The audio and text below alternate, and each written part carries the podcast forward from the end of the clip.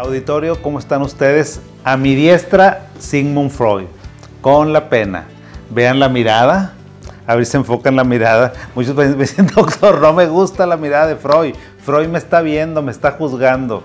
Le digo, mi hijo, mi hija, así tendrás la conciencia, pues porque pues aquí este hombre, pero sí tiene una mirada muy penetrante. Eso lo caracterizaba al padre del psicoanálisis, Sigmund Freud que es eh, neurólogo, era neurólogo de profesión, pero nuestra profesión de psiquiatras es tan hermosa que muchos de otro gremio los traemos para acá, bastantes.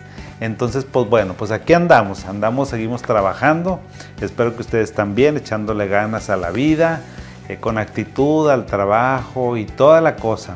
Oigan, ahora con esto de, no sé por qué, a lo mejor, aunque yo no lo quiera, fíjense que sí es la vida.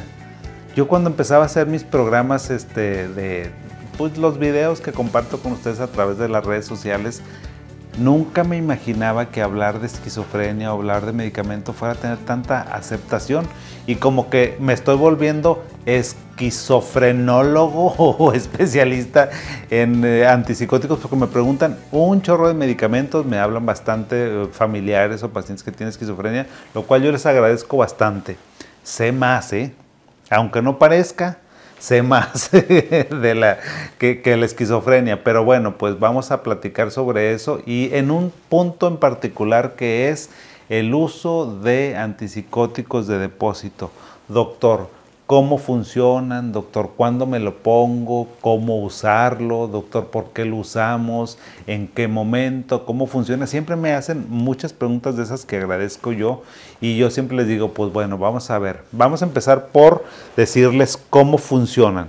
Este medicamento, hay medicamentos que son ahorita de, un de 15 días, de un mes, y de tres meses aquí en México. Si me están escuchando en Estados Unidos o en otras partes del mundo, busquen a ver si hay de tres meses, de seis meses o de qué, cuánto, cuánto tiempo eh, existen. Ahora, ¿cómo funcionan? Pues estos medicamentos utilizan una tecnología que se llama de liberación prolongada o de liberación controlada. ¿Qué quiere decir eso? Imagínense que es un medicamento que van y nos lo ponen generalmente en los grupos musculares que sean más grandes, en algunos casos, en otros no, por ejemplo el deltoides, a lo mejor en las piernas, en los glúteos, y se utilizan esas áreas porque son áreas musculares grandes y ahí se va a depositar. Nosotros ponemos la inyección y el medicamento se queda ahí depositado. Te digo esto para que no vayas a pensar que si te pongo la inyección, vas a tener el medicamento disponible todo el tiempo, no.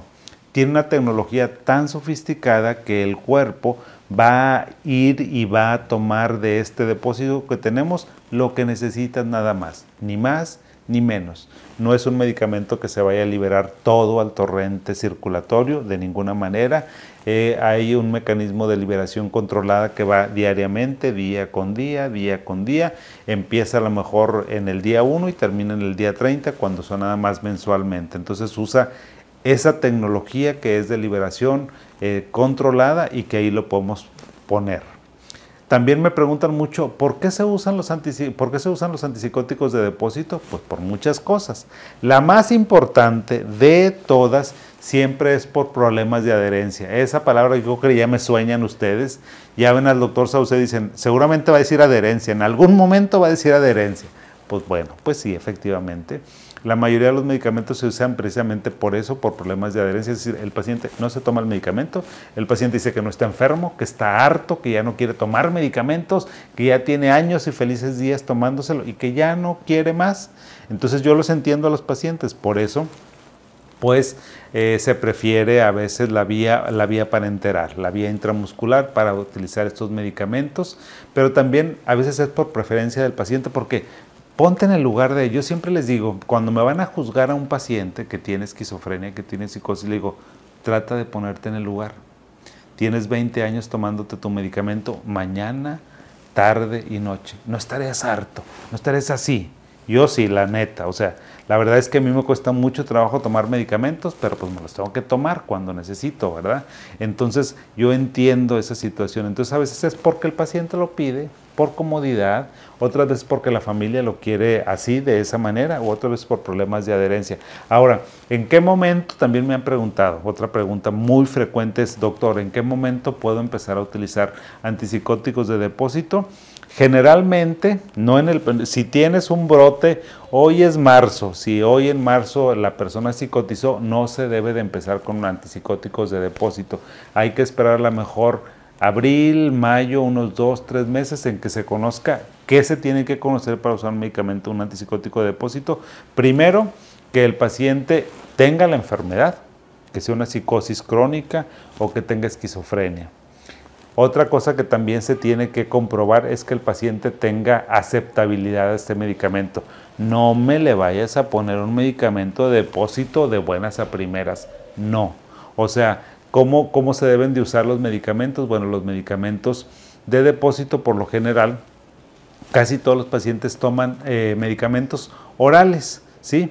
Entonces el cambio se tiene que hacer entre iguales, es decir, por ejemplo, si tu paciente toma eh, los medicamentos de, de, primera generación, por ejemplo, aloperidol, a lo mejor si toma estelacine, perfenacina, amisulpirida, si toma esos medicamentos se puede cambiar, se puede migrar a lo mejor al DOL de depósito. A cualquiera se puede migrar, pero preferentemente a eso. Si me dices, oiga doctor, ¿y por qué? Pues porque si está tomando al DOL oral, ya sabemos que ese medicamento y que ese paciente tienen una buena relación, que no va a tener problemas de aceptabilidad y que el paciente se puede tomar su medicamento perfectamente bien.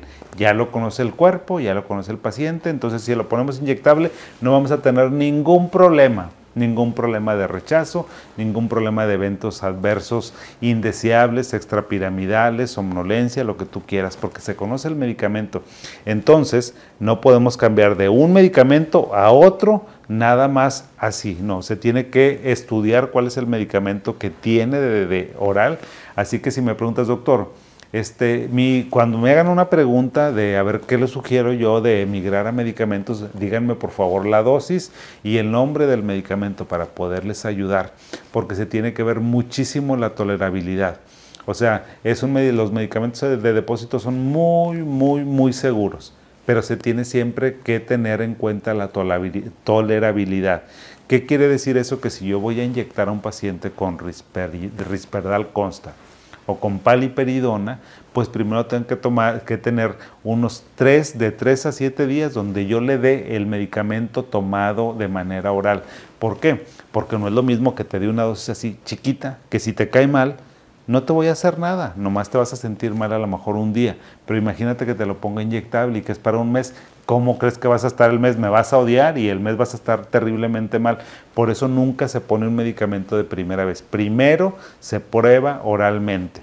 Si le vas a dar risperdal consta, pues pruébale risperidona. Si le vas a dar paliperidona, pruébale con paliperidona.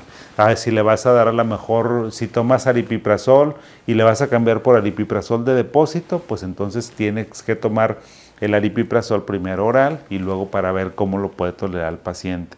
Entonces casi siempre la migración es al mismo grupo de, de medicamentos y es en un tiempo prolongado. Ahora, no es como que hoy que es, eh, no sé, no sé, a lo mejor estamos en, en, marzo y en marzo resulta que quieres cambiarle el medicamento, estaba tomando olanzapina oral y ya se la vas a cambiar a olanzapina de depósito. No le puedes dejar de dar la olanzapina oral. O sea, para hacer la emigración tiene que ser gradual, paulatina y controlada si le vamos a cambiar de, de olanzapina oral a olanzapina inyectable, tiene que tener un tiempo por lo menos de dos o tres semanas donde tome los dos grupos de medicamento. Tú me dices, doctor, ¿los dos grupos de medicamento? Sí. ¿Por qué? Porque el medicamento que venimos tomando, el medicamento oral, sigue funcionando. Y el que le pusiste de depósito, haz de cuenta que está inerte está como dormido y el cuerpo va a tardar como unas dos semanas en que se encuentre, en que tenga un efecto eficiente para lo que estamos buscando. Entonces tres semanas no me lo vas a dejar desprotegido. Precisamente por eso se continúa con el oral y en dos, tres semanas se va, este, se va titulándose la baja, se lo vas a quitar. O sea, no es un proceso sencillo.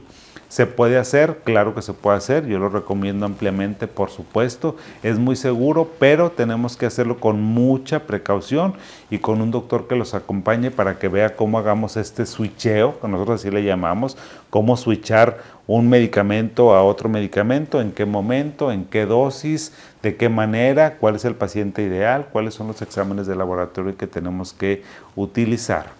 ¿Sí? Y los precios, pues bueno, ustedes compren el que ustedes puedan.